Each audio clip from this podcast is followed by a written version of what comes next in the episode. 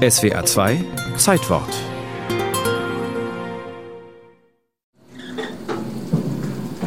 Ölfelder mit nickenden Pferdekopfpumpen kannten die USA seit Mitte des 19. Jahrhunderts tausendfach. Doch schon in den 1940er Jahren konnten die Quellen den Erdöldurst der Amerikaner nicht mehr stillen. Importe aus dem Nahen Osten, wo man kurz vor dem Zweiten Weltkrieg große Vorkommen fand, waren notwendig. Die sieben größten amerikanischen und britischen Erdölkonzerne, in der Branche Seven Sisters genannt, machten einen Riesenreibach. Sie konnten mit ihrem Förder-Know-how den Regierungen am Persischen Golf die Preise diktieren, schadeten durch die Billigeinfuhren aber auch ihren kleineren Konkurrenten im Inland, bis diese den Kongress alarmierten. 1959 erließ Präsident Eisenhower für Rohöl fixe Einfuhrquoten und Zölle, die Importe aus Mexiko und Kanada bevorteilten, die Nachfrage für Erdöl aus Nahost aber sinken ließ. Die Preise purzelten, die bisher handzahmen Länder dort gerieten in Rage. Im Sommer 1960 schlugen die Saudis den anderen Ölerzeugern ein Förderkartell vor.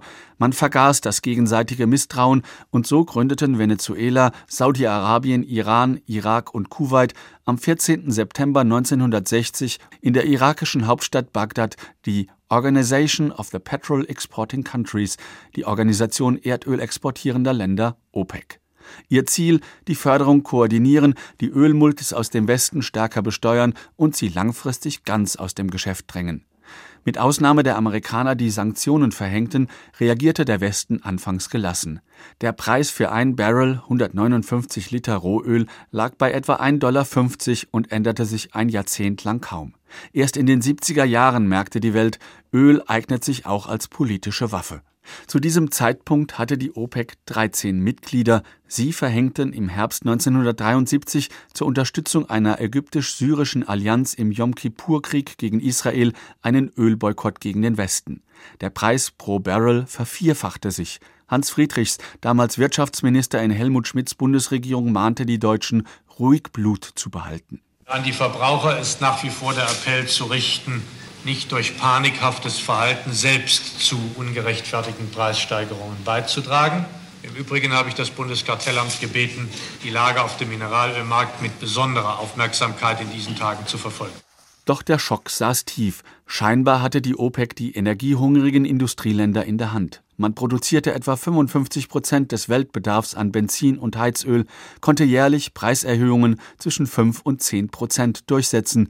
1980 kostete ein Barrel Rohöl schon über 35 Dollar, aber der Druck ließ den reichen Westen auch reagieren, wie Helmut Schmidt später oft erzählte. Wir haben uns Spielraum verschafft gegenüber OPEC. Wir haben erfunden, diese Gipfelkonferenzen der großen Industriestaaten. Amerika, Kanada, Frankreich, England, Deutschland und Japan. Auch bei der Ölförderung änderte sich viel. Nordseeöl kam auf den Markt. Bohrplattformen auf hoher See, neue große Vorkommen in Afrika, Südamerika, Russland und Zentralasien, Öl, Schiefersende brachten die OPEC ins Hintertreffen. Sie verlor an Einfluss und Macht. Schon in den 80er Jahren verpufften mehrere Produktionsdrosselungen wirkungslos. Trotzdem sind die drei Sitzungen des OPEC-Ministerrats, die pro Jahr am Sitz des Kartells in Wien stattfinden, für die Wirtschaftswelt weiter spannend. Machtmythen sind zäh und es könnte ja sein, dass eines Tages die Not die OPEC wieder so eint wie 1960 bei der Gründung.